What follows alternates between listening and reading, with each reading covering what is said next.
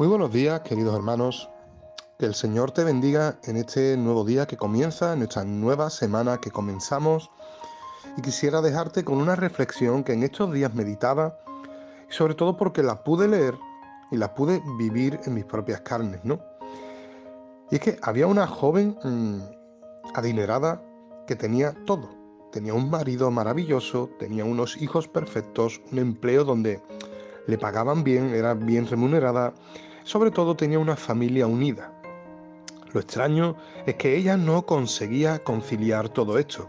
El trabajo y los quehaceres le ocupaban todo su tiempo y su vida, sinceramente, estaba mal organizada y sobre todo en ciertas áreas. Si el trabajo la consumía mucho tiempo, abandonaba a sus hijos y si surgía algún problema ella dejaba todo de lado y sobre todo a su marido. Y así las personas que llamabas eran siempre dejadas para un segundo lugar. Hasta que un día su padre, un hombre muy sabio, le dio un regalo.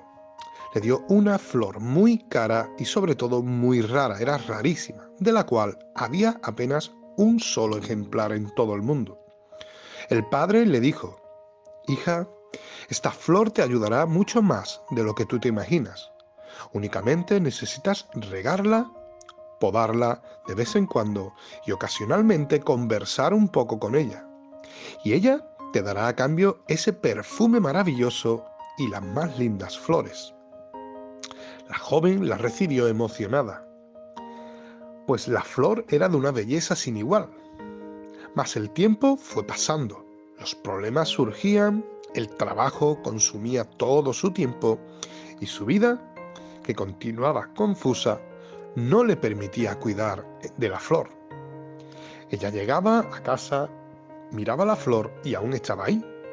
No mostraba ningún signo de debilidad o muerte, siempre linda y perfumada.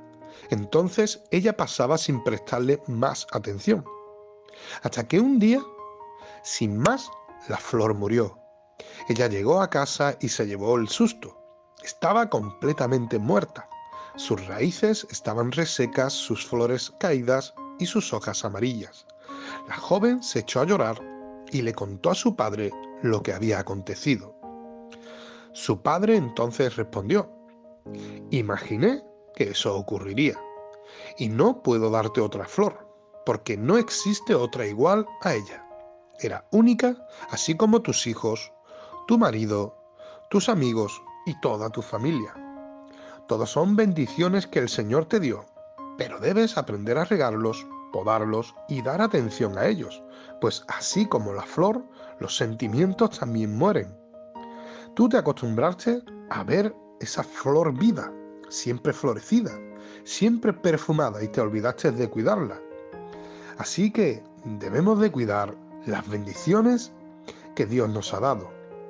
Con todo esto que te he estado contando, se me viene a la mente dos o tres versículos. Y es que, si os acordáis, Marta estaba afanada y turbada con todas las cosas, pero solo una cosa era necesaria y María había escogido la buena. Y sobre todo, porque la palabra también nos dice que todo tiene su tiempo y todo lo que se quiere debajo del cielo tiene su hora. O buscad primeramente el reino de Dios y su justicia, y todo lo demás será por añadidura.